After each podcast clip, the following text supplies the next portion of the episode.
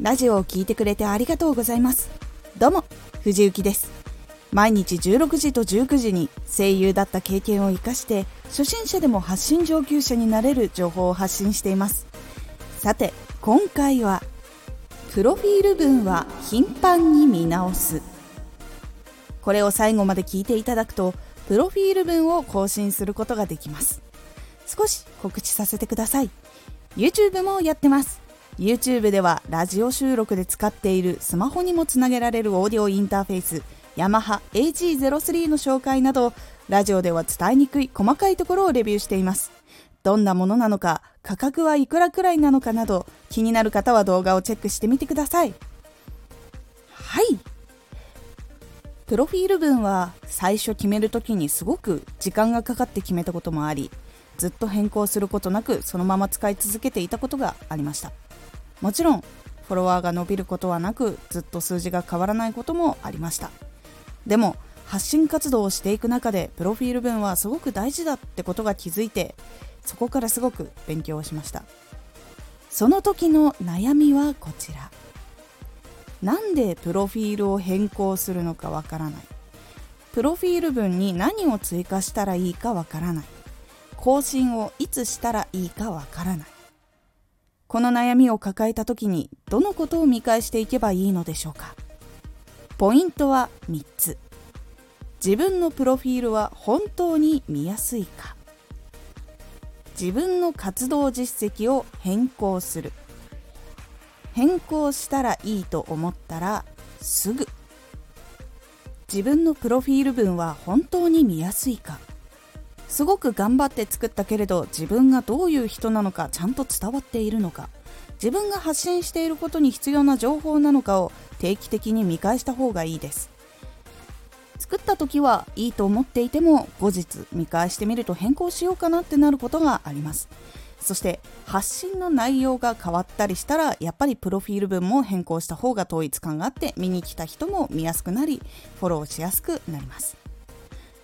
自分の活動実績を変更する。最初にしていた時の活動実績が必要なら残すことも伝える上で必要だったら残すのは大丈夫です。その上で最近の活動実績を載せることで新しい活動実績を見てラジオを見てくれたり聞いてくれたりする人がいるのでぜひ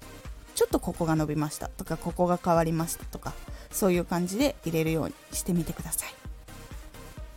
変更したいと思ったらすぐ。変更してすごくフォロワーが伸びることもあるので実績や発信内容に合わせて変更をこまめにしていくようにしてください。前のプロフィールの時と今のプロフィールの時ではどれくらい多くの人に見てもらえたかっていうのもちゃんとチェックをしながらやっていくようにしましょう。そして自分が変更したいと思った時にやっぱ変更をするのが結構いい文章も出てきやすいのでそのタイミングを逃さずにやるようにしてみてください。いかがだったでしょうか？プロフィールを変更することはどんどんグレードアップしていくっていう感覚に近いので実績を積み重ねたり新しいチャレンジをしてみたりしていくのがおすすめです。どんどん楽しいプロフィールになるようにどんどんいろんな活動してみてください。今回のおすすめラジオ。自分のジャンルで活動している人たちを知る。アプリで活動しているとアプリ内の人しかわからない状況になったり目標が分からなくなってしまうっていうことがあるのでそのジャンルの中をもっと勉強して自分を成長させる目標を立てるやり方についてもお話ししております。このラジオでは毎日16時と19時に声優だった経験を生かして初心者でも発信上級者になれる情報を発信していますのでフォローしてお待ちください。次回のラジオは話題が増えたらチャンネルのテーマを整理するです。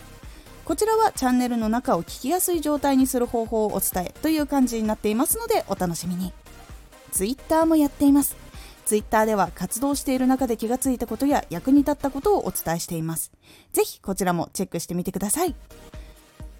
実はですね焼きそばバゴンっていうカップ焼きそばがあるんですけどそれちょっと好きで知っている人いたらまず教えてほしいです。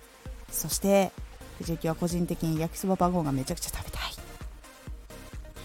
今回の感想もお待ちしています。では。